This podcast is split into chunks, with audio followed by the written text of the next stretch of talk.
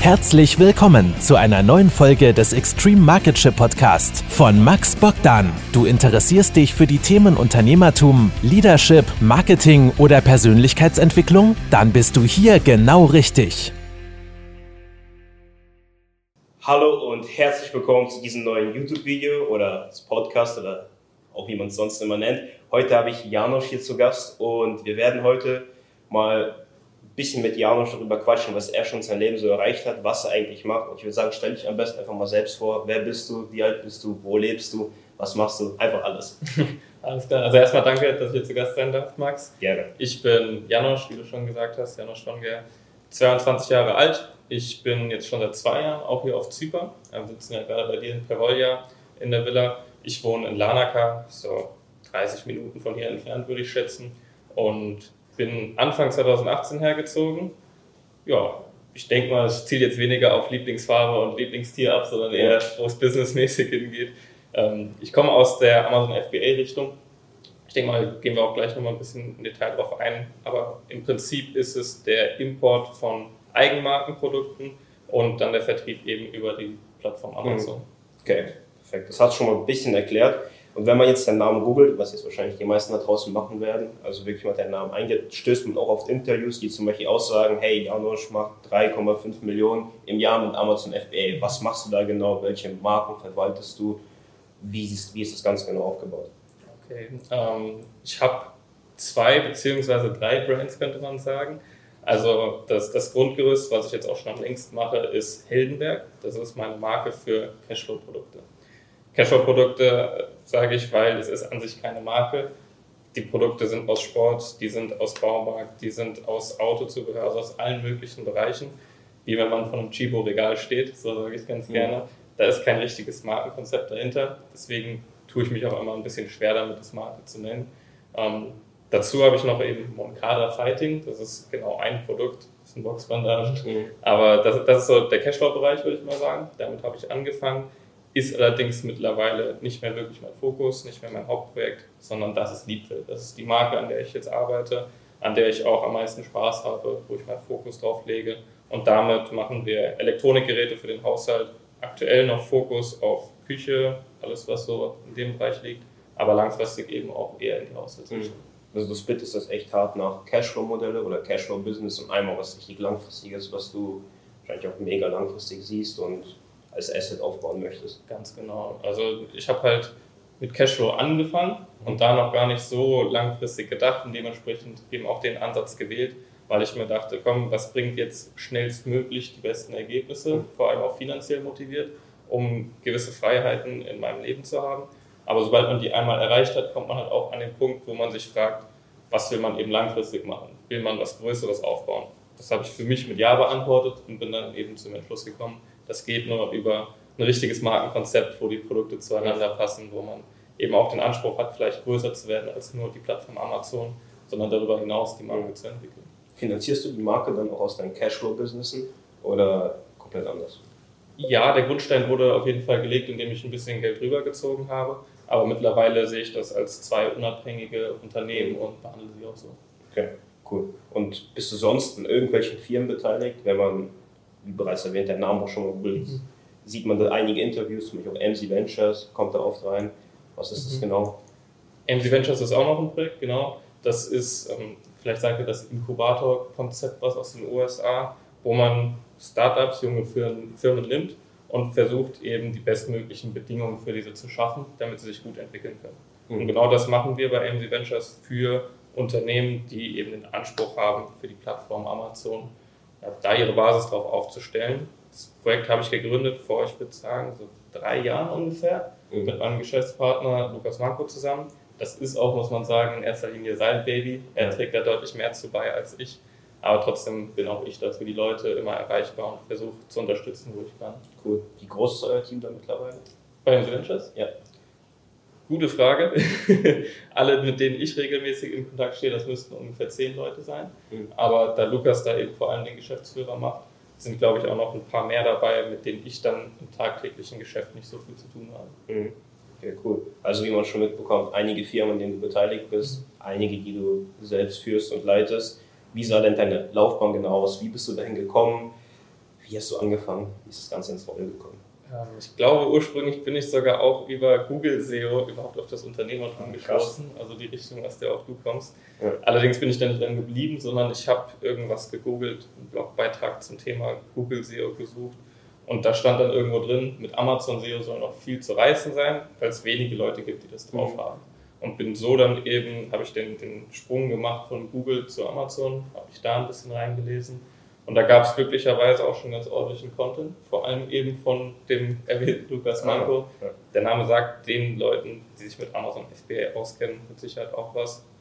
Und ähm, habe dann mir alles Mögliche zum Thema reingezogen und tatsächlich beschlossen, das will ich machen. Allerdings, äh, da, da kann ich vielleicht eine ganz lustige Anekdote zu erzählen, hatte ich natürlich erstmal das Startkapital. Physische Produkte brauchst du einfach ein bisschen Geld. Ich hatte ein bisschen was angespart durch Nebenjobs, aber es hat noch nicht ganz gereicht.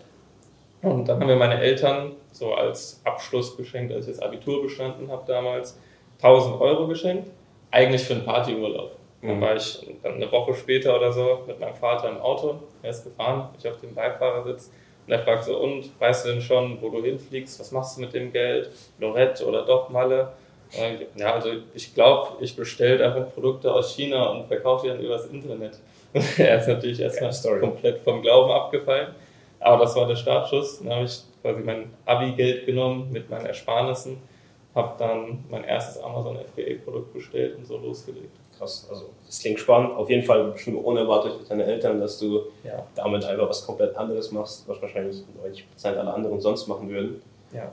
Was ich auch spannend finde, ist, dass du auch mit Google SEO angefangen hast und dann zur FBA geswitcht bist. Bei uns war das so, das wissen die wenigsten, die hatten so, wir haben ja auch mit Google SEO angefangen, das wissen die meisten, wir hatten aber auch ein FBA-Produkt. Ah, Das wissen echt genau die andersrum quasi. Ja, aber dann sind wir wieder, also wir hatten, das war jetzt nicht wirklich unser Main-Business, es war auch nicht großartig viel, ich kann es auch sagen, es war ein Butterfly-Messer für, also das Kinderspielzeug. Als Trainingsversion sozusagen. Ja, so ein Kinderspielzeug. Das ist ein krasser Zufall. Das war mein erstes FBA-Produkt. Ah, krass. da haben wir die Ja. gleichen Ideen gehabt. Ja. Da, zu dem Zeitpunkt war es schon so, dass wir auch das Kapital hatten. Das heißt, wir Mhm. hatten das Ganze direkt mit dem Sourcing Agent aufgebaut und Stark. ja, hatten das so gemacht. Aber dann haben wir gemerkt, das killt unseren Fokus, weil damals waren wir so in der Phase, wir dachten, wenn wir viel machen, bringt es viel. Und dann sind wir wieder zurückgegangen und haben uns auf bestimmte Bereiche fokussiert und dann da halt weiter gescaled. Mhm. Aber lustig, wie es bei dir sich entwickelt hat. Vor allem, dass wir das gleiche Produkt ins Ja, Auge gefasst das, haben. das, Das das, ist lustig. das wusste ich gar nicht. Krasser Zufall. Ja. Und wie sah es bei dir am Anfang eigentlich mit FBA aus? Ich weiß ja, FBA ist echt sehr kapitalbindend. Man hat oft Liquiditätsprobleme. Viele, mit denen ich jetzt darüber spreche, sagen oft, dass da wirklich nicht viel überbleibt, weil man halt immer, ja, es ist halt kapitalbindend. Ja. Wie sah es bei dir am Anfang aus? Ähm, nicht nur am Anfang. Das ist bis heute eigentlich das größte Problem und ich bin auch der Überzeugung, das wird sich nicht ändern in dem Geschäft mit physischen Produkten. Die Kapitalbindung ist hoch und man hat eigentlich immer nur das Problem, dass man nicht genug Geld auf dem Konto hat, um alle Produkte umzusetzen, die man machen will. Hm. Das war bei mir am Anfang tatsächlich auch so schlimm, in Anführungszeichen, dass ich immer nur die Out-of-Stock-Zeiten verkürzen konnte. Also Mhm. mein Anfangsgeld hat ausgereicht für, das waren 500 Einheiten von diesem Butterfly-Messer. Mhm. Die waren dann halt in einem Monat verkauft und dann dauert es erstmal einen Monat, bis sie nachproduziert sind, nochmal einen Monat, bis es importiert ist. Das heißt, ich habe einen Monat verkauft, zwei Monate keine Ware gehabt, einen Monat verkauft und dann, weil ich ein bisschen Profit ja auch gemacht habe, vielleicht dann 700 bestellen können. Dann anderthalb Monate verkauft, wieder zwei Monate out of stock. Mhm. Also ich habe über das erste halbe Jahr, vielleicht noch ein bisschen länger, immer nur die Phasen, in denen ich den Lagerstand nicht hatte, verkürzen können. Hm. Das war so frustrierend, dass ich dann entschlossen habe, okay, warum verkaufe ich dieses Produkt nicht einfach? Dann habe ich das gebundene Kapital frei, war mir zu dem Zeitpunkt auch ziemlich sicher, dass ich es dann wieder ähnlich gut eingesetzt bekomme, plus eben den Verkaufserlös und so habe ich einen kleinen Sprung machen können. Mhm. Und das habe ich dann tatsächlich auch so umgesetzt. Das Produkt ist jetzt nicht mehr in meinem Portfolio, das der Trainingsbutterfly-Messer, sondern das habe ich dann verkauft und ja, so versucht, das Kapitalproblem zumindest mal dahingehend zu lösen, dass ich konstant was verkaufe. Hm. Wie machst du das heutzutage? Arbeitest du mit Fremdkapital Ja. oder flippst du noch immer Produkt? Ja, genau. Also wir arbeiten viel mit Fremdkapital. Ähm, Heldenberg muss ich sagen, das habe ich mittlerweile relativ gut hinbekommen, dass sich das über Eigenkapital trägt. Aber gerade auch bei Liebfeld, das ist auch der Grund, warum wir dafür wieder nach Deutschland gegangen sind. Also klar, ich wohne hier auf Zypern, aber dieser Zugang zu Fremdkapital ist in dem Geschäft einfach ein Riesenpunkt. Dementsprechend ist Liebfeld auch eine GmbH in Deutschland, damit wir dort guten Fremdkapitalzugang haben. Mhm. Wie würdest du den anderen am besten empfehlen, an Fremdkapital zu kommen, wenn diese das aufmachen möchten? Also wenn man einen Wohnsitz in Deutschland hat, dann ist es eigentlich relativ easy. Also es gibt Warenfinanzierer, die ohne große Fragen zu stellen meistens schon fünfstellige Beträge ausrücken, mhm. wenn man ein bisschen was vorweisen kann natürlich. Ähm, wenn das Geschäft schon ein bisschen älter ist, hat man auch bei Banken sehr, sehr gute Karten, kann da zu guten Konditionen sich Kapital aneignen. Wenn man, und da sind wir wieder bei dem Punkt, warum ich dann das Unternehmen wieder nach Deutschland verlegt habe, wenn man im Ausland ansässig ist, ist es halt ein bisschen schwieriger. Da geht es wahrscheinlich nur um das private Netzwerk da haben wir auch was reinholen können, so ist nicht, aber das waren dann eigentlich immer nur Kontakte, die vorher schon bestanden, wo man eine Vertrauensbasis schon vorher hatte. Mhm. Wie baut man sich so Kontakte am besten auf? Aha, das ist eine gute Frage. Bei mir waren es natürlich alles äh, Freunde, würde ich sagen, die halt Geld übrig hatten. Mhm. Das kommt, denke ich, mit der Zeit. Also wenn man selbst unternehmerisch tätig ist, so haben wir uns ja jetzt auch kennengelernt. Man stolpert immer mal wieder über Kontakte, die auch Business machen in jeglicher Hinsicht. Und ja, bei manchen klickt man denkt sich, ja, das ist ein cooler Typ und dann sollte man auch dranbleiben und gucken, ob man sich vielleicht businesstechnisch helfen kann. Ja, definitiv. Das ist bestimmt auch ein cooler Tipp für die da draußen. Meine nächste Frage wäre jetzt, wann du genau oder ob du von Anfang an schon Brands aufgebaut hast oder echt nur auf Cashflow gegangen bist. Die Frage hast du eigentlich vorher schon beantwortet. Wann bist du an den Punkt gekommen, wo du gesagt hast, ich will jetzt eine Marke aufbauen und warum hast du es gemacht? Mhm. Was war das Why dahinter? Ähm, ich glaube, mir ist tatsächlich einfach langweilig geworden. Also es war halt ziemlich repetitiv am Ende. Man sucht sich eine Nische aus, bei der ein gutes Verhältnis da ist zwischen eben dem Umsatz, den man machen kann, und wie schlecht oder gut die Konkurrenz eben ist. Mhm. Aber nach zehn Produkten denkst du dir auch irgendwann, okay, jetzt nochmal und nochmal, bringt nicht mehr wirklich viel an Spaß. Finanziell ist der Antrieb sowieso irgendwann nicht mehr so stark. Und dann sucht man nach einer größeren Mission. Und das war für mich eine Marke aufzubauen, weil dann hat man Herausforderungen, die man vorher noch nicht hatte. Ja. So, jetzt beim Markenaufbau muss ich mich mit Dingen auseinandersetzen, die hatte ich vorher noch nie auf der Agenda. Dinge auch äh, ganz abseits von Amazon, Online-Shop aufbauen und Co.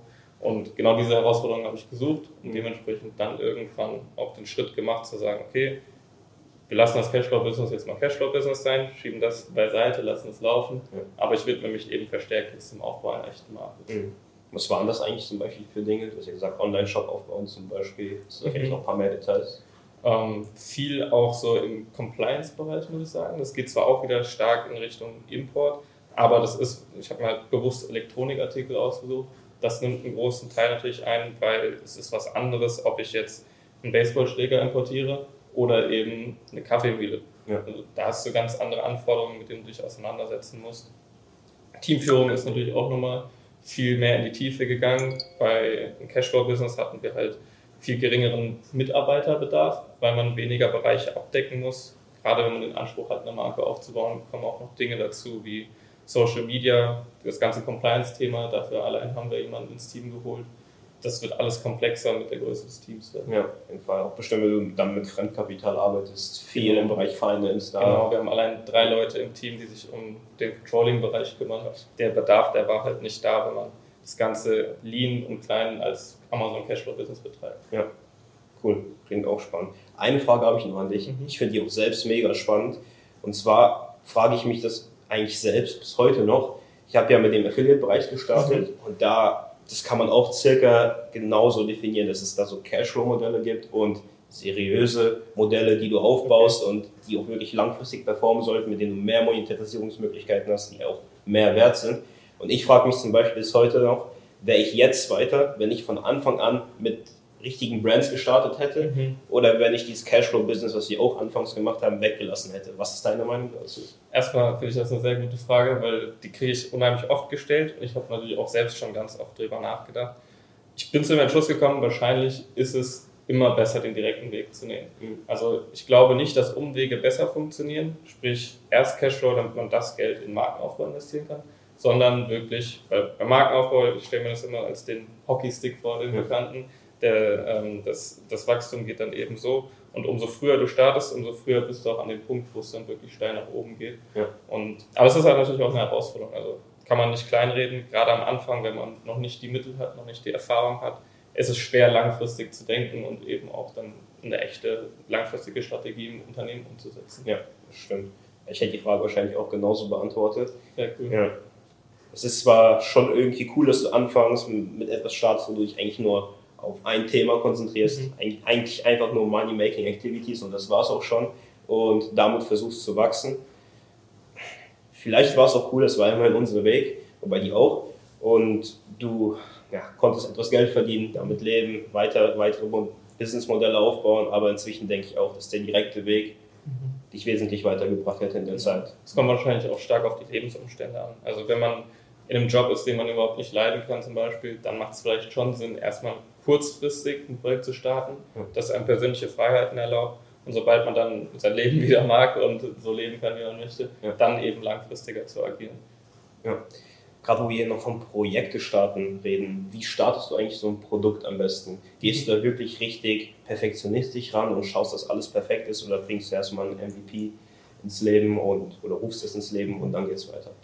Tatsächlich ersteres. Also ich habe auch das Buch Lean Startup mal gelesen und weiß nicht, warum alle davon so begeistert sind. Mhm. Ich finde den Ansatz irgendwie nicht so vielversprechend. Vielleicht funktioniert es in anderen Branchen besser. Aber gerade bei FBA ist meine Erfahrung, man muss von Anfang an wirklich top performen. Weil wenn du ein Produkt hast, was eben doch nicht so top ist, dann vielleicht auch die Vermarktung nur auf 85 Prozent hast, dann reicht es nicht und du wirst dich nicht durchsetzen können. Mhm.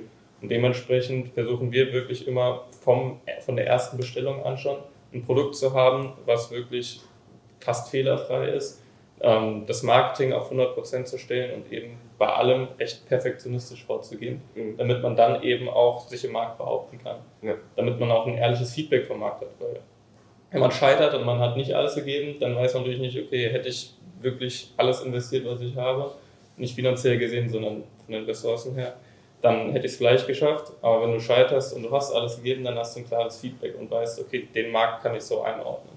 Ja, das ist auch ein ziemlich guter Punkt. Was ich aber damit eigentlich meinte, ist, hast du schon mal ein Produkt gestartet, ohne das Produkt wirklich dahinter zu haben? Also wirklich erstmal Proof of Concept reinzuholen und dann das Produkt erst zu sourcen, also wirklich MVP-mäßig?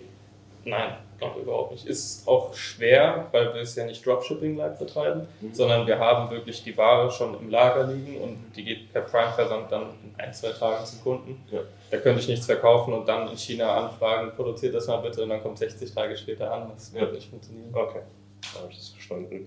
Wie bildest du dich eigentlich selbst fort oder, oder dazu kommen wir eher später nochmal zu der Frage, wie bist du auf den Punkt gekommen, wo du jetzt bist?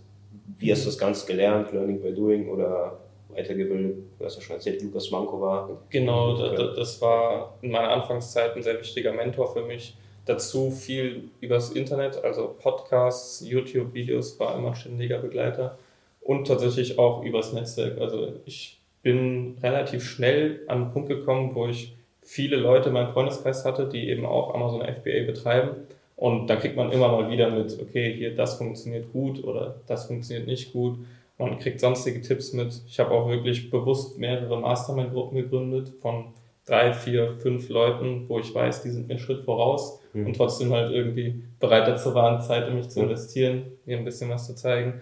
Und das ist auch das gewesen, wo ich sage, das bringt den schnellsten Lerneffekt. Ja. Sich mit Leuten zu umgeben, die das schon deutlich besser können als man selbst. Ja, definitiv. Gibt es auch im Bereich Amazon FBA irgendeine Community, Online-Community da draußen, der du joinen kannst und dich mit denen wirklich aktiv austauschen kannst?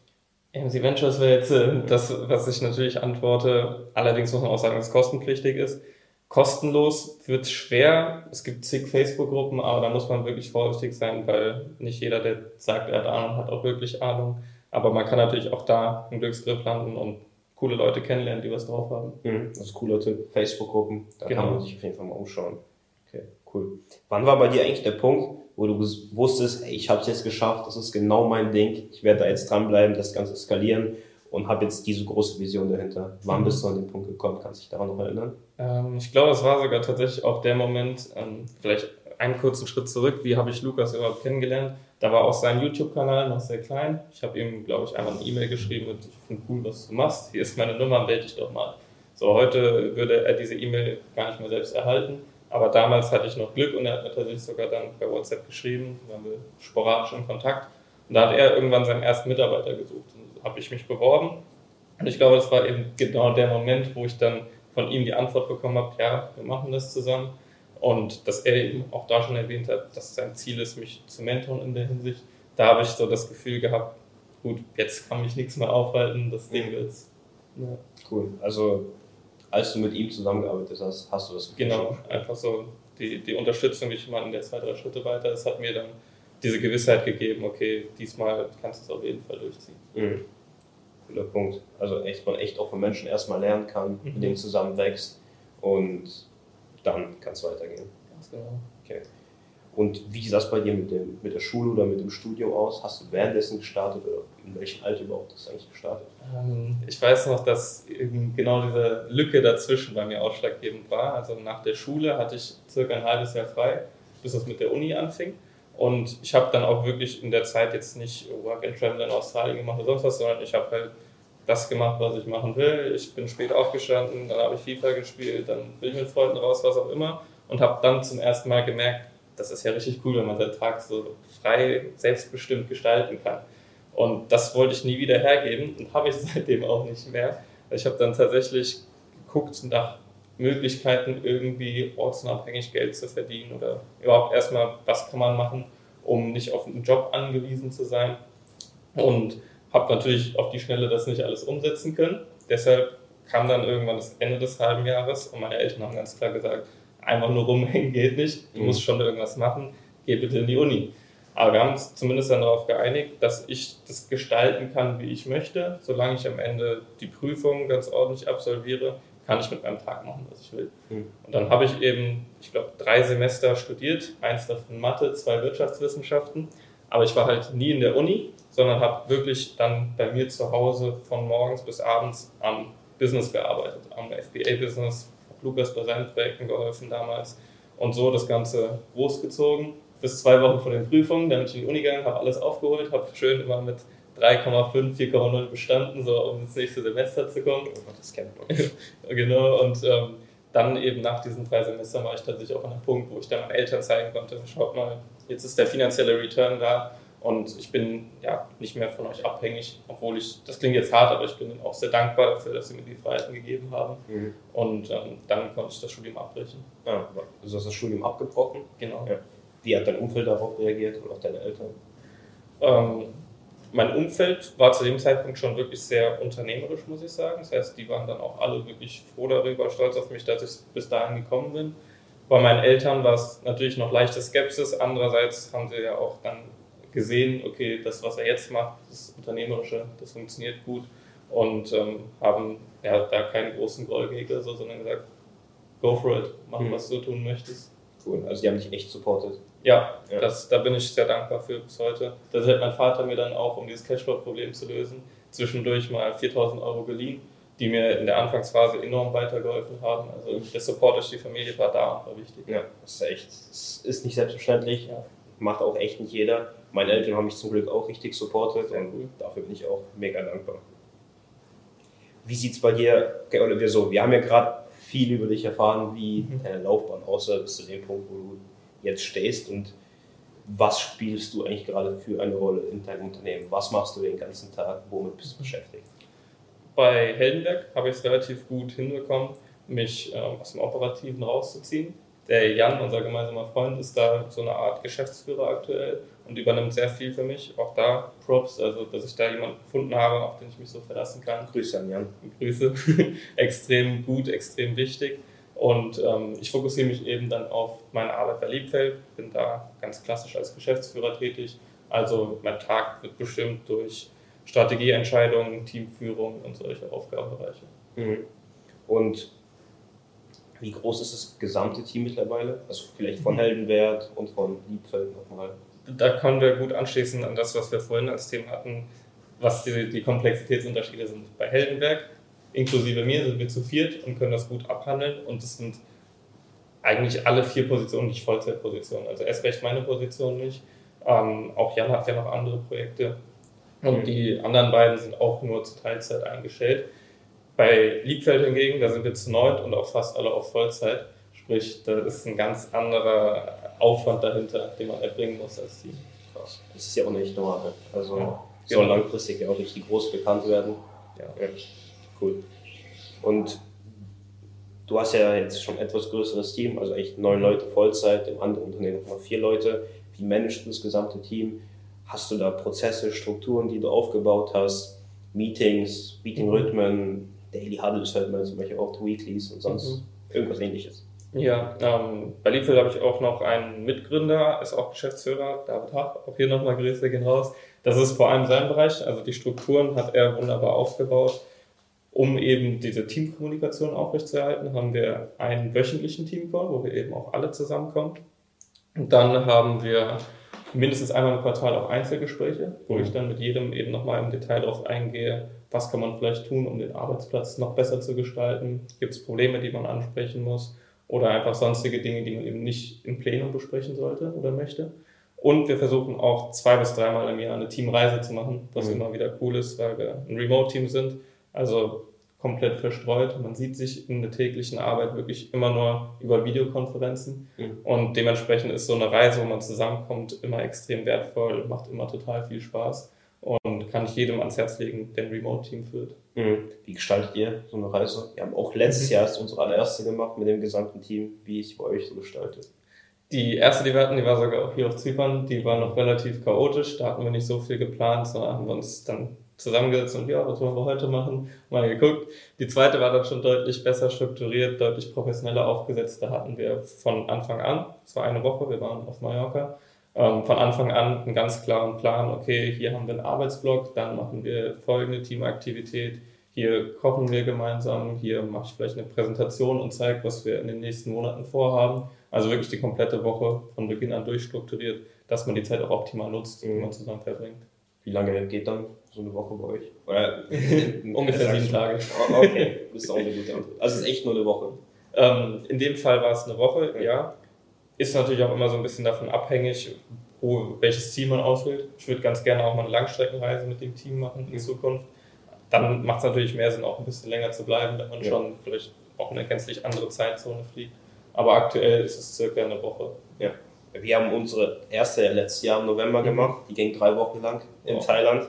Cool. Und da, ich glaube, wir haben wahrscheinlich circa die gleichen Learnings ausgezogen wie du es mhm. dann erst, dass es ein bisschen umstrukturiert war. Wir hatten halt in den drei Wochen eigentlich nur fünf Tage, die fest durchgeplant waren. Also mhm. was wir an dem Tag haben, dass wir mal Ziele Q1, Q2 besprechen, wie die letzten Quartale abgelaufen sind, mhm. dann auch Präsentationen und so weiter. Aber was mir aufgefallen ist, es war trotzdem zu chaotisch, weil die restlichen 20 Tage oder 17 Tage, die dann noch übrig geblieben sind, waren halt alle nicht durchgeplant. Okay. Und da muss man das Ganze echt mit dem ganzen Programm füllen, was man wann macht, um wirklich so eine Langzeitreise, äh, Langzeitevent richtig mhm. cool zu gestalten. Ja, es wird wie immer sein, man lernt dazu. Ich ja. nehme an, wenn ich dann fünf Teamreisen gemacht habe, denke ich auch zurück und denke, ja, das damals, das war noch nichts. Ja.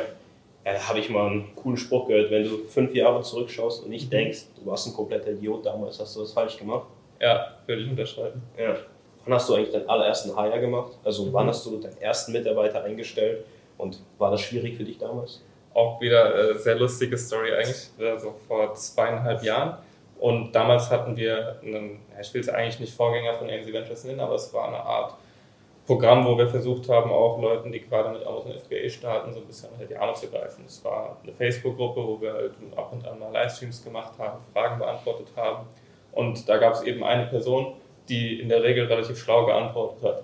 Und ich war dann an dem Punkt, wo ich gemerkt habe, Unterstützung in meinem Unternehmen würde nicht schaden. Und ich habe überhaupt keinen Bewerbungsaufruf gemacht oder sonst was, überhaupt mir keine Gedanken zur Stelle gemacht. Ich habe dann einfach dieser Person geschrieben, mhm. hast du vielleicht Bock? Person hat gesagt, ja. Und jetzt fast forward zweieinhalb Jahre ist das mein Geschäftspartner David Hach. Mhm. Also hat sich wirklich extrem gut entwickelt und war nicht nur der erste, sondern auch der beste Hire, den ich gemacht habe, kann man so sagen. Krass, coole Story. Und wie war das damals für dich, als du das erste Mal Aufgaben abgeben, müsst, abgeben musstest und Verantwortung abgeben musstest? Hattest du keine Probleme damit? Mm, nicht wirklich, muss ich sagen. Zum einen, weil David das halt auch wirklich sehr gut gemacht hat. Alles, was ich ihm in Verantwortung abgetreten habe, hat er ähm, sehr gut umgesetzt. Zum anderen war das genauso ein Verhältnis, wie ich es zuvor auch mit Lukas hatte. Also mhm. dann bin ich eben auch an den Punkt gekommen, wo ich mein eigenes Business alleine nicht mehr handeln konnte, David dazu geholt mhm. habe. Dann habe ich eben genau das, was Lukas mit mir gemacht hat, versucht wieder umzusetzen für David und das hat auch wunderbar funktioniert. Mhm. Cool. Wie schnell kamen dann auch die nächsten Hires rein? Hat das dann wiederum auch nochmal etwas gedauert? Mhm. Oder ja, das hat dann, also zu zweit haben wir das echt gut bewältigt bekommen, bestimmt nochmal für drei, vier Monate. Und seitdem wird es eigentlich immer schneller, sage ich mal. Mittlerweile alle paar Monate kommt dann jemand dazu. Mhm. Ja. Okay, also ein stabiler Wachstum. Ja. ja. Und du hast ja jetzt auch davor erwähnt, dass ihr echt feste Prozesse, feste Strukturen habt. Du hast Einzelgespräche jedes Quartal mit jedem mhm. Mitarbeiter. Ihr habt wöchentliche Meetings. Ihr habt Team-Events. Ihr versucht euch dreimal im Jahr zu treffen. Zu dem Zeitpunkt, wo du diese Prozesse und Strukturen eingeführt hast, hast du, oder nach diesem Zeitpunkt, hast du da irgendwelche krassen Veränderungen im Unternehmen gespürt, dass es auf einmal jetzt richtig gut in die Scaling-Phase gehen kann?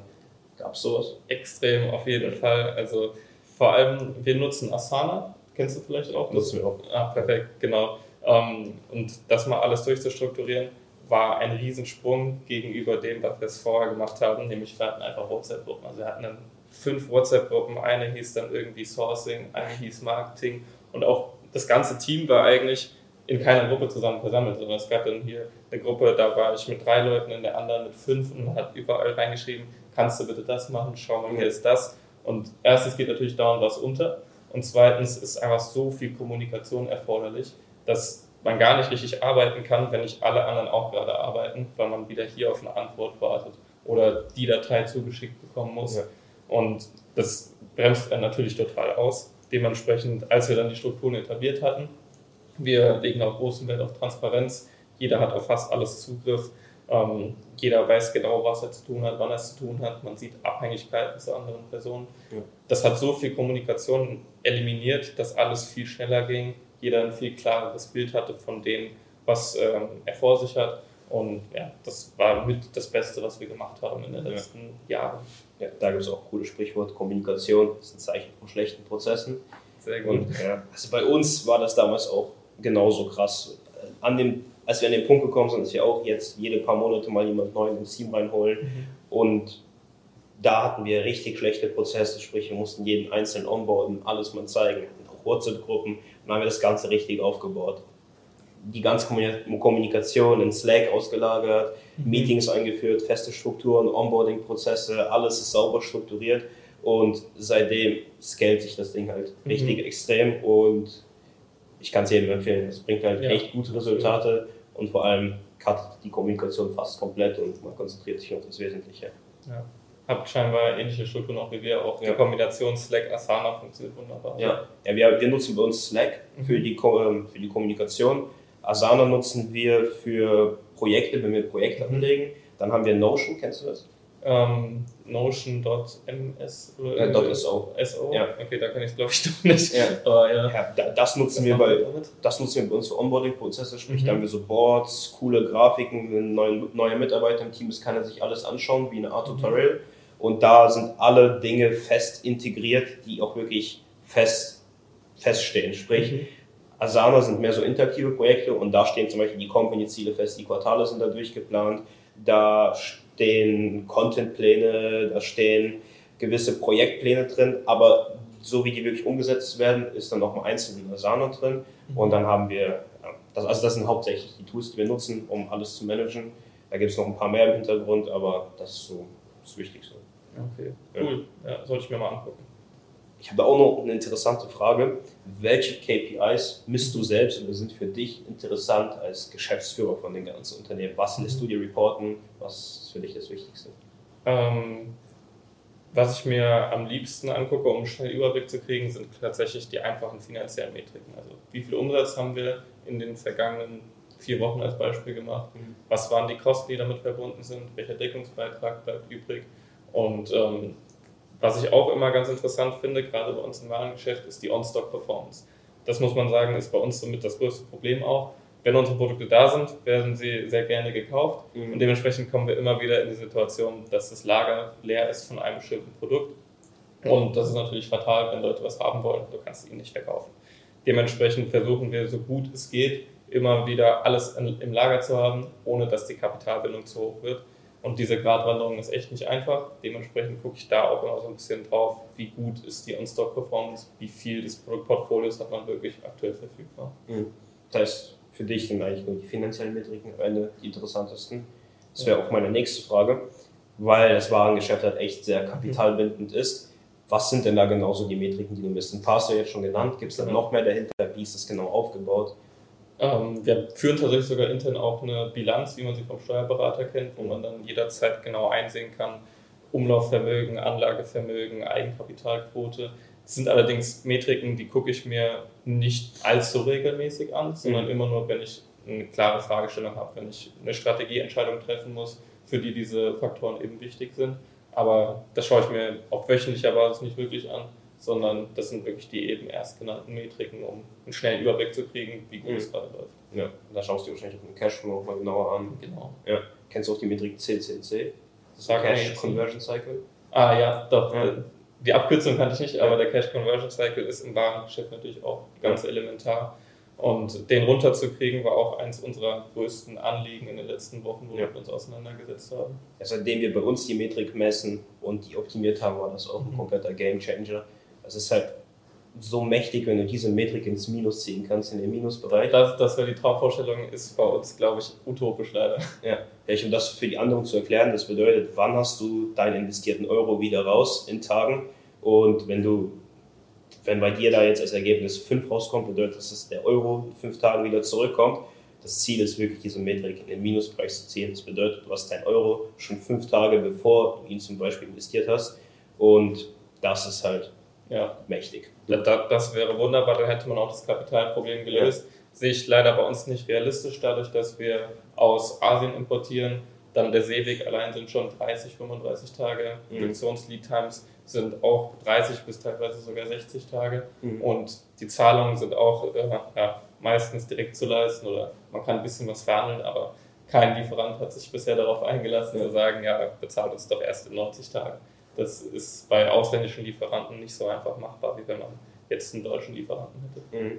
Hast du da vielleicht sonst noch was Tipps? Die Liquidität, sowas wie nutzt für eure Ads eine MX-Karte, um die mhm. Zahlung zu verzögern oder, oder ähnliches? Ähm, eben die genannten Konditionen zu verhandeln. Also was bei uns auch immer einen großen Unterschied macht, ist die Anzahlung und die Endzahlung. Mhm. Standard ist 30-70, also 30 bei Start der Produktion, 70, wenn die Ware fertig produziert ist. Wenn jemand euch was Schlechteres andrehen will, dann auf keinen Fall annehmen. Aber eben von diesem Standard ausgehen kann man auch noch gut verhandeln. So teilweise zahlen wir dann eben nur 10% an, 90% Endzahlung. Die Endzahlung kann man vielleicht auch nochmal nach hinten schieben, dass man da sagt, nicht wenn die Produkte fertig produziert sind, sondern kurz bevor sie in Deutschland im Hafen eintreffen. Mhm. Also solche Dinge. Das ist natürlich für eben den Cash Conversion Cycle extrem mächtig, wenn du einfach mal eine große Zahlung um vielleicht 20, 30 Tage nach hinten schieben kannst. Mhm. Wurdest du eigentlich schon mal gescampt bei einem FBA-Produkt? Inwiefern? bei Ware, die du China bestellt hast, gab es sowas bei ihr schon mal? Ja, bisher tatsächlich nicht. Okay. Das ist immer so eine Befürchtung, die viele haben. Allerdings muss ich auch sagen, dass sie absolut unbegründet ist, weil die chinesischen Lieferanten, die haben genauso einen Ruf zu verlieren und die wollen auch ja langfristig Geld verdienen. Mhm. Wenn sie dir ein gutes Produkt verkaufen, bestellst du über die nächsten Jahre dauernd nach und lässt ganz viel Geld bei denen das ist für die viel mehr wert, als wenn man jetzt einmal eine Überweisung tätigt und dann verschwinden sie irgendwo in der Walachei. Also die ja. denken auch zum Glück langfristig genug und da lief bisher immer alles glatt. Ja, Gerade durch diese Anzahlung, Entzahlungsthematik ist man auch gut geschützt. Ja, also zwei Key Learnings. Keine Angst haben, da wird schon wahrscheinlich nichts passieren. Genau. Und die Anzahlung verhandeln. Genau. Ja. Und vielleicht noch, um einen anzuhängen, auf jeden Fall eine Qualitätskontrolle noch vor Ort durchführen lassen, mhm. bevor man die Endzahlung überweist dann kann man sich auch sicher sein, dass die Ware eben der Qualität entspricht, die man sich wünscht. Cool, also ihr schickt jemanden jedes Mal vor Ort vorbei, der die Ware im abcheckt? Genau, der, der checkt alles wirklich auch im Detail. Der, jetzt bei den Elektroprodukten vor allem mhm. wird auch dann gemessen, ist die Wattzahl, die, die wir vereinbart haben und wirklich, also bis im Detail wird alles gecheckt und erst wenn das alles passt, dann wird die Endzahlung auch überwiesen. Ja. Der Elektronikbereich ist ja eigentlich gar nicht so simpel, da gibt es ja viel zu beachten mit den ganzen ja. Zertifikaten. Wie ist das bei euch da aufgebaut? Ähm, das hatte ich kurz angeschnitten vorhin. Also wir haben ja glücklicherweise die Katrin im Team. Grüße auch nochmal hier. Sie hey. ist bei uns ähm, für den Bereich Compliance zuständig, bringt zum Glück auch schon viel Vorerfahrung aus ihren anderen Tätigkeiten mit. Und man muss sagen, ohne sie wird es deutlich schwerer werden. Man müsste noch viel stärker auf Dienstleister bauen. Aber wenn man will und wenn man die Ressourcen hat, dann findet man auch dafür äh, Lösungen. Probleme sollte man nicht finden. Das stimmt. War das umständlich, das Ganze da zu lösen? Dauert das mhm. lange, bis du da die ganzen Zertifikate hast?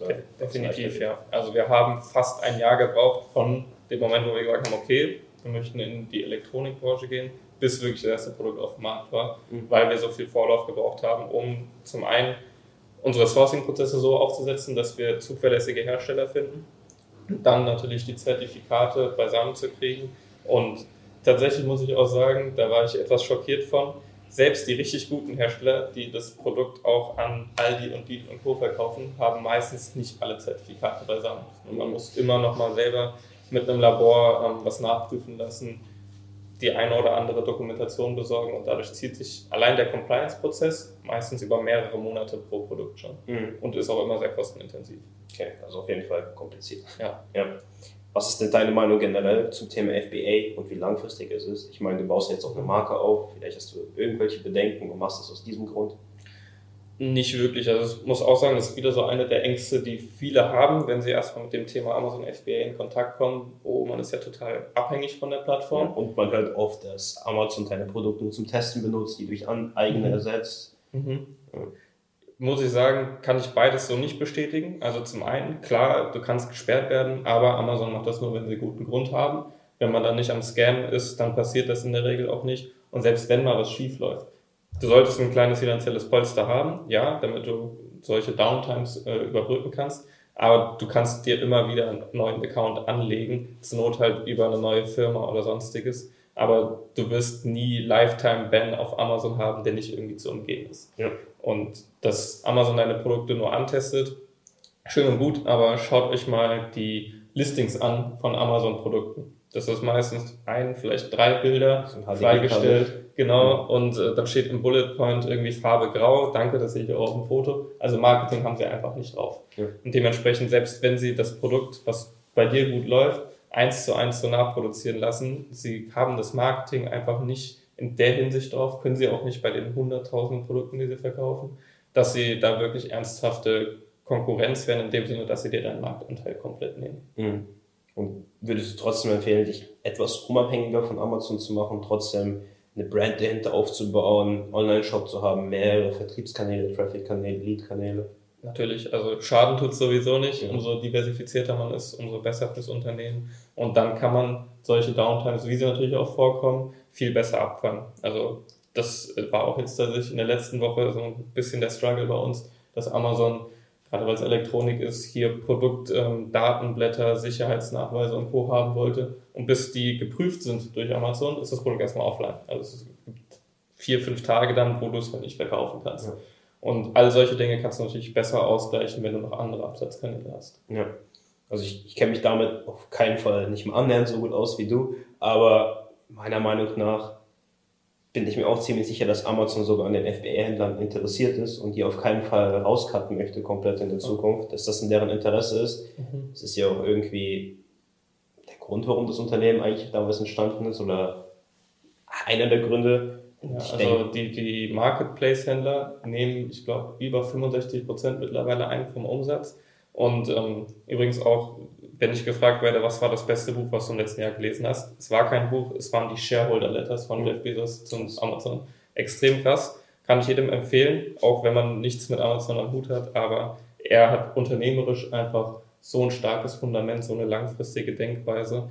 Das äh, kann jedem nur als Vorbild dienen. Und dort ist eben auch gut herauszulesen, mhm. dass sie als wichtigen Bestandteil des eigenen Unternehmenskonzepts diese Marketplace-Händler sehen und deren Erfolg ihnen genauso wichtig ist wie der Erfolg der eigenen Produkte. Mhm. Übrigens, die Shareholder Letters, die hat mir auch mal ein Freund empfohlen, schon vor einigen Jahren. Ich habe die dann in Hamburg ausgedruckt, leider aber nur zwölf Seiten gelesen. Mir ist auch noch ein Satz in Erinnerung geblieben, it's all about the long term, war ja. das, glaube ich, direkt am Anfang. Das beschreibst gut, das könnte, ja. also wenn es ein Buch wäre, wäre das der Titel. Ja, also die ersten Seiten habe ich gelesen, leider nicht zu Ende, ich habe die irgendwo verloren, aber die waren richtig mhm. gut. Ich glaube, die kann sich aber jeder auch als PDF downloaden. Genau, die sind öffentlich zugänglich. Ja, dann einfach mal durchlesen. Genau. Ja. Jetzt habe ich noch ein paar Fragen. Und zwar, was ist eigentlich deine Meinung zum Thema Fokus? Beziehungsweise mhm. dich auch auf deine Stärken zu fokussieren? Denn ich habe jetzt besonders bei dir das Gefühl, dass du echt ein sehr fokussierter Mensch bist und nicht mal hier und da was getestet hast, sondern okay, du bist mit Google SEO eingestiegen, bist dann auf Amazon gekommen und circa in dem Bereich bist du jetzt auch unterwegs und pusht da komplett mhm. und baust deine Skills in dem Bereich aus. Was sagst du denn dazu? Wie wichtig ist das bei dir? Total wichtig, nicht nur bei mir, sondern ich glaube generell im Unternehmertum Fokus ist absolut wichtig Und man ist ja immer wieder verleitet, so ähm, Shiny Object Syndrome nennt man das, glaube ich. Ja. Das Gras auf der anderen Seite immer grüner, wenn man sieht, okay, das könnte ich noch machen. Gerade sobald man erste Erfolge hat, denkt man, man kann alles und überlegt sich, welches Businessmodell kann ich noch umsetzen. Und da einfach stark zu bleiben in der Hinsicht, zu sagen, okay, nee, ich habe jetzt hier was, was ich mache und das macht mir Spaß und das läuft gut, das dann auch wirklich konstant weiter zu verfolgen, das ist, ich würde es als Herausforderung bezeichnen weil man ist einfach immer wieder verleitet, was anderes zu machen. Auch ich war dem nicht gefeilt, habe hier und da mal neue Projekte gestartet, aber zum Glück relativ schnell immer gemerkt, dass das nur meine Kraft vom Hauptprojekt wegzieht und so eben da den, Vorsprung, äh, den Vorsprung verhindert. Ja, Dinge selektiv ignorieren zu können, ist genau. ein wichtiger Skill. Herausforderung. Ja, ist echt eine Herausforderung. Ja. ja. Aber ich habe das Gefühl, dass es jetzt bei dir ganz gut klappt, weil alles, was du genannt hast, echt ziemlich klingt fokussiert wie ein Laserstrahl. ja, ich, ich gebe mir Mühe. Ich bin trotzdem noch nicht 100% zufrieden, muss man sagen, weil wir haben ja drüber gesprochen, ich habe immer noch diverse Projekte. Langfristig möchte ich sogar dahin kommen, wirklich nur noch ein Unternehmen, ein Projekt zu haben, dass man dann diesen Fokus noch stärker eingrenzen kann. Mhm. Aber ist natürlich auch nicht immer ganz einfach, ja. gerade wenn die Unternehmen ein bisschen größer sind. Ja, so langfristig möchte echt die, deine eigene gesamte Zeit in ein Unternehmen stecken ja. und das aufbauen, bis du vielleicht mal wieder Bock auf ein anderes hast. Genau. Und ja. selbst dann, dann würde ich wahrscheinlich sagen, okay, dann schließe ich hier ab mit Projekt 1 und fange erst dann mit Projekt 2 an. Mhm. So Dinge parallel führen. Ja, es ist einfach für keines der beiden Projekte oder vielleicht sogar noch mehr Projekte das Beste. Mhm. Okay, das klingt geil. Und was sind eigentlich selbst deine persönlichen Stärken? Fokussiere sich auf diese Stärken? Was ist denn überhaupt? Ich würde sagen, das Pareto-Prinzip umzusetzen, sagt ihr vielleicht was? Ja. 80-20-Prinzip. Ähm, da sehe ich eine meiner Stärken. Dementsprechend bin ich aber auch sehr dankbar wieder für meinen Geschäftspartner, weil er diesen eher Hang zum Perfektionismus hat. Und das hatte ich ja auch gesagt, du musst in gewissen Bereichen wirklich perfektionistisch handeln, damit du in unserem Geschäft auch bestehen kannst. Und dementsprechend gleichen wir uns da sehr gut aus, wenn es äh, Bereiche sind, in denen man perfekt agieren muss, in denen man an die 100% gehen muss. Dann drückt er das immer durch und sagt, nee, so können wir das nicht lassen, Janusz, da müssen wir schon an die 100% gehen. Aber im Großen und Ganzen bin ich dann doch immer dafür zu sagen, okay, wenn man 80-20-Prinzip umsetzt, dann kommt man sehr schnell voran. Das würde ich als eine der Stärken sehen. Und vielleicht tatsächlich auch Networking. Also ich bin an sich eher introvertiert, würde ich von mir sagen. Hm. Trotzdem ist es mir gelungen, in den letzten Jahren ein ordentliches Netzwerk aufzubauen von sehr inspirierenden Menschen, mit denen ich mich gerne umgebe, die tolles Mindset haben, tolle Erfolge schon in ihrem Leben erreicht haben. Und das bringt mich immer wieder enorm voran, mich mit solchen Leuten austauschen zu können. Mhm zum Punkt, den du davor erwähnt hast, dass ihr, du mit deinem Geschäftsmann der perfekte Mix seid, also dass du mehr mhm. so der Pareto-Prinzip-Typ bist, der 80-20-Prinzipien durchführt und er perfektionistisch. Mhm. Das bedeutet, du bist echt die, derjenige, der mal schaut, okay, das könnte man so viel leaner starten und da direkt an die Ergebnisse, Erfolge ran und er sagt, nee, das muss davon noch optimiert werden. Und genau, in die Richtung. Also meistens bin ich der Meinung, komm, wir machen es jetzt so auf die Schnelle und kommen schnell zu Ergebnissen. Mhm. Und manchmal können wir das auch so stehen lassen, aber wenn es wirklich wichtig ist, und da bin ich ihm auch sehr dankbar für, dann schreitet der ein und sagt, nee, das muss jetzt auch mal wirklich richtig, richtig gut werden und nicht nur gut. Ja. So, und so haben wir dann eben einen Top-Mix drin. Ja. Ich habe sogar eine ähnliche Fall mit einem meiner Partner. Grüße an dich, Nikolaus. Ist circa genauso. Mhm. Ja. Cool. Dann die vorletzte Frage der Interview, ich glaube, das geht auch schon etwas länger. Hast du vielleicht ein paar Quick-Tipps an die Zuschauer da draußen, was du denen auf deren unternehmerischen Laufbahn mitgeben kannst? Zwei Quick-Tipps. Mhm. Zwei. Okay. Zwei. Fangen wir mal mit einem an, der mir direkt einfällt. Äh, it's all about the long term. Ja. Also wirklich langfristig agieren ist zu Beginn schwer, aber wenn es einem gelingt, man wird sich in der Zukunft dafür danken, weil man durch langfristiges Agieren einfach viel größere Dinge aufbauen kann, viel bessere Dinge aufbauen kann, als wenn man immer nur in, ich sag mal, drei oder sechs Monatszielen denkt. Auf jeden Fall. Das Dazu kann ich auch mal sagen, wir beide haben, glaube ich, eher mit so einem Cashflow-Ding gestartet und uns darauf fokussiert. Und sowohl Janusz als auch ich haben dasselbe in dem Interview gesagt, dass wir denken, wir wären viel weiter, wenn wir mit etwas komplett anderem gestartet hätten, was langfristig ist. Und das kann ich auch jedem mitgeben. Von Anfang an langfristig denken. Klar, in so einem Cashflow-Modell machst du gutes Geld für dich selbst am Anfang, mit dem du bestimmt auch ziemlich gut leben kannst. Aber wenn du durch die Phase durch bist, dann merkst du doch am Ende wiederum, dass du jetzt schon weiter wärst, hättest du doch den anderen Weg eingeschlagen. Genau. Guckt euch einfach mal die Leute an, die ihr vielleicht auch inspirierend findet. Was machen die? Wahrscheinlich meistens Long-Term-Projekte, weil die Menschen, die fünf oder noch länger, mehr als fünf Jahre, diese Quick, Get Rich Quick Sachen Mhm. machen, die sind eigentlich nie glücklich. Ja, das stimmt. Den zweiten Quick-Tip haben wir noch vergessen. Oh, okay. Ähm, ja, was sich auch so ein bisschen wie ein roter Faden durch unser Interview gezogen hat, Networking, Netzwerk und das Umfeld, würde ich sagen, ist ganz entscheidend. Achtet darauf, mit wem ihr euch umgebt und wisst vor allem auch zu schätzen, wenn ihr gute Leute gefunden habt, die euch auf eurem Weg begleiten, die das richtige Mindset mitbringen und schaut, dass ihr immer wieder weitere solcher Leute finden könnt. Mhm. Das ist auch eine gute Einleitung zur letzten Frage. Welche Menschen verfolgst du denn da draußen? Von wem bekommst du gerne das Wissen? Und wem gibst du auch gerne Value und bildest Mhm. dich mit der Person zusammen fort? Gibt es da welche? Natürlich mein gesamter Freundeskreis eigentlich. Also ich habe weniger jetzt Personen, wo ich sage, ja, gucke ich mir jedes YouTube-Video an oder höre mir jeden Podcast an Mhm. oder sonstiges, sondern tatsächlich wirklich Leute aus meinem echten, realen Umfeld, echte Freunde. Es sind halt fast alles ähm, Leute mit Businessbezug, ob jetzt als Unternehmer oder sonstig einfach mit dem richtigen Hintergrund. Aber ich habe das Gefühl, zu jedem Thema, was mich beschäftigt, kenne ich jemanden, der mir da wirklich gute Ratschläge geben kann, mit dem Mhm. ich mich dazu austauschen möchte. Und dementsprechend die inspirierendsten Personen in meinem Leben sind eigentlich wirklich Freunde, die mich umgeben. Ja. Okay, cool. Also du sagst echt das reale Umfeld, keine YouTube-Videos, keine Blogs, keine Ja, das schadet nicht, aber die, die größten Learnings, die größte Inspiration ziehe ich wirklich immer aus meinem, aus meinem Freundeskreis. Ja. Ja. Hast du auch jemanden, von dem du dir vielleicht in Zukunft wünschen würdest, dass es dein Mentor ist? Jemand, der echt schon einige Stufen weiter ist? Gibt es da irgendeine Person, die du in Aussicht hast? Hm, Nicht wirklich. Ich, ich, ich finde es immer schwer. Also klar, es gibt Leute, wo man sich denkt, boah, die haben schon so viel erreicht, aber erfahrungsgemäß ist das, was online präsentiert wird, halt auch immer nur eine Fassade und Ja. dahinter sieht man dann wieder die Imperfektionen, die jeder Mensch hat und dementsprechend tue ich mich schwer damit, jetzt anhand von Fassaden zu entscheiden. Mit dieser Person würde ich ganz gerne mich genauer austauschen oder den hätte ich gerne als Freund, weil das kann man eigentlich erst sagen, wenn man die Person wirklich kennengelernt hat und das Gesamtbild sieht. Ja, das stimmt. Also hier nochmal das Learning, echt mal in Real Life mit den Menschen connecten, diese kennenlernen und auch nicht so hart darauf abziehen, wenn es passt, dann passt es, wenn nicht, dann nicht. Du willst, inzwischen, du willst ja auch gute Beziehungen pflegen und deshalb ist das wichtig. Ja. Ja. Gut, dann war es das eigentlich auch schon mit dem Interview. Ich bedanke mich noch, dass du dabei warst. Das waren echt ziemlich gute Inputs. Ich glaube, die da draußen, alle Zuschauer, konnten echt einiges lernen. Danke dir nochmal, dass du dir die Zeit genommen hast und ich wünsche dir sehr viel Erfolg auf deinem Sehr weiteren Weg. gerne. Wünsche ich dir auch mit dem YouTube-Kanal und allem weiteren. Das war's auch schon wieder mit dieser Folge. Du willst nichts mehr verpassen? Dann folge Max auf allen anderen Social Media Kanälen. Die Links und weitere Infos findest du auf maxbogdan.com.